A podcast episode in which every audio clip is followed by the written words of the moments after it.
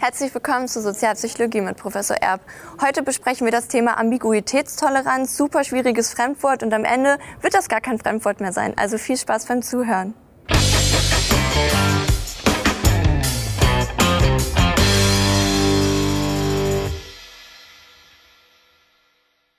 Ja, dann starten Sie doch einfach mal direkt ins Thema. Was ist Ambiguitätstoleranz?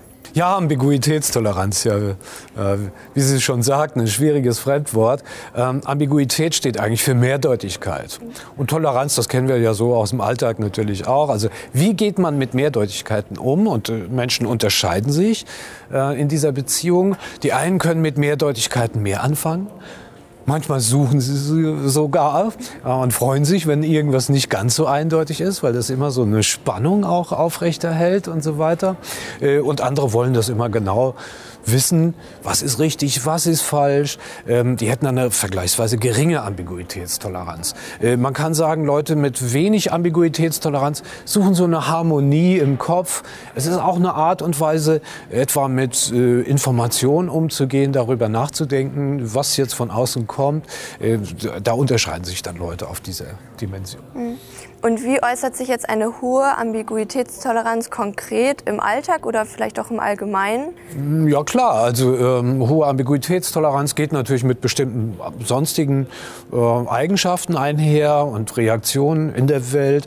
Äh, zunächst mal sind Leute äh, eher offen für Neues ähm, sind auch offen für Spontanität. Es ruft einer an, kommst du mit heute Abend? Äh, da ist, äh, ja, die Ambiguität wird da äh, aufrecht äh, oder aufgebaut in dieser Situation. Soll ich bei meinen alten Plänen bleiben? Mache ich jetzt was Neues, äh, weil sich gerade eine Situation ergibt? Äh, sowas natürlich auch. Ähm, für viele ist dann auch, wenn sie hohe Ambiguitätstoleranz haben, die Mehrdeutigkeit auch attraktiv, wie ich schon sagte, dass sie dann auch solche Situationen aufsuchen, wo Mehrdeutigkeit herrscht. Ähm, ja, positive Reaktionen auf Neues, auf Unerwartetes, äh, all das spielte eine Rolle. Und so kann man sich auch selbst fragen, bin ich einer, der eher tolerant ist äh, und mit Ambiguitäten umgehen kann oder bin ich vielleicht jemand, der ja, lieber nicht so viele Ambiguitäten im Leben hat. Und können Sie zum Schluss noch mal kurz erläutern, inwiefern sich diese Persönlichkeitseigenschaft aus, auf bestimmte Einstellungen auswirkt?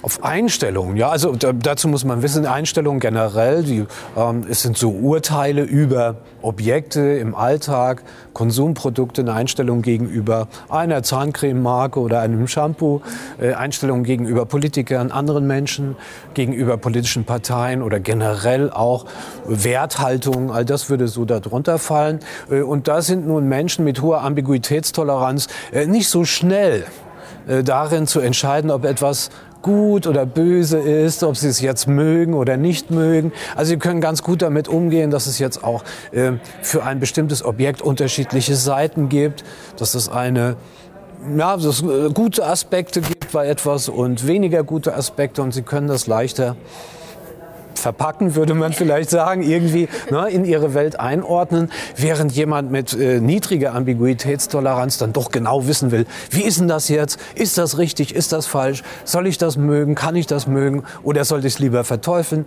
Ähm, also ähm, da fällt man natürlich auch schneller mal in die Falle von Vorurteilen, äh, von Stereotypen und so weiter. Das ist dann eher der geringeren Ambiguitätstoleranz ordnen. Ja. Vielen Dank, dass Sie äh, diesen Begriff Ambiguitätstoleranz einfach kurz mal erläutert haben und ich glaube, viele von uns sind jetzt schlauer.